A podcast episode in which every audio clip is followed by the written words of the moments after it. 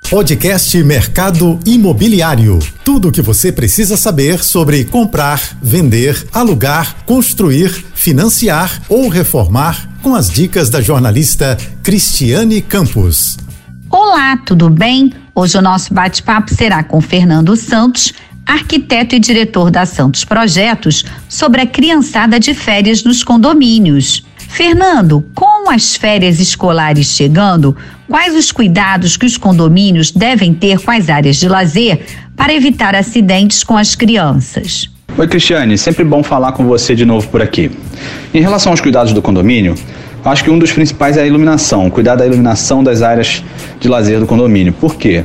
É, nas férias, as crianças estão muito afoitas de tirar o atraso do ano inteiro que deixaram de brincar. Então, elas vão brincar o dia inteiro, se estender pela noite. Então, é bom que tudo esteja muito bem iluminado para evitar acidentes. Outra coisa, em relação às áreas de brinquedos, é que o condomínio tem que cuidar do bom estado desses brinquedos. Eles têm que estar bem presos ao chão, aqueles que precisam ser presos ao chão têm que estar com a fixação boa, tem que ter uma atenção ao estado geral dele, se for de ferro, se não tem nada enferrujado, né?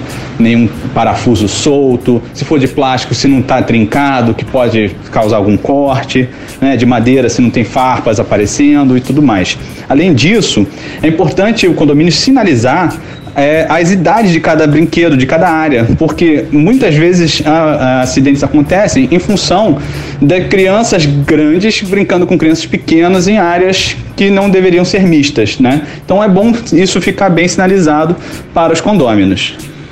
Fernando, além dos síndicos, os moradores também têm papel importante na fiscalização das áreas de lazer Quais as dicas para uma brincadeira segura nos condomínios? Eu penso que os moradores são os maiores fiscais do condomínio.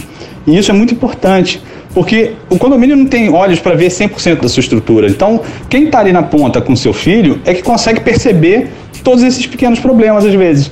Né? Então, o morador pode demandar, se ele entender que tem uma situação de risco, alguma situação precária com algum brinquedo, ele pode demandar. Se ele precisar de uma iluminação mais forte em algum canto para poder não ter nenhum acidente, um tropeção, alguma coisa pior, né? Que a criançada adora brincar de correria.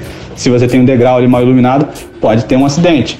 Né? E também a questão de você fiscalizar o uso das áreas de lazer compatível com a idade das crianças ali. Então tem brinquedos que são para certas idades, certos tamanhos, que crianças maiores não podem usar mais, que podem danificar o brinquedo ou até causar acidentes com outras crianças menores. Então os moradores têm que estar atentos a isso, tentar puxar uma coisa educativa e tentar que o condomínio possa resolver o mais rápido possível, trazendo mais qualidade de vida para todo mundo e mais alegria para a criançada, tá bom?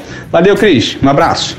Hoje eu entrevistei Fernando Santos, arquiteto e diretor da Santos Projetos. Para ouvir esta entrevista e outras novidades do setor, vá lá no meu Instagram, criscampos.oficial e no portal mercadoimobiliário.net. Você ouviu o podcast Mercado Imobiliário.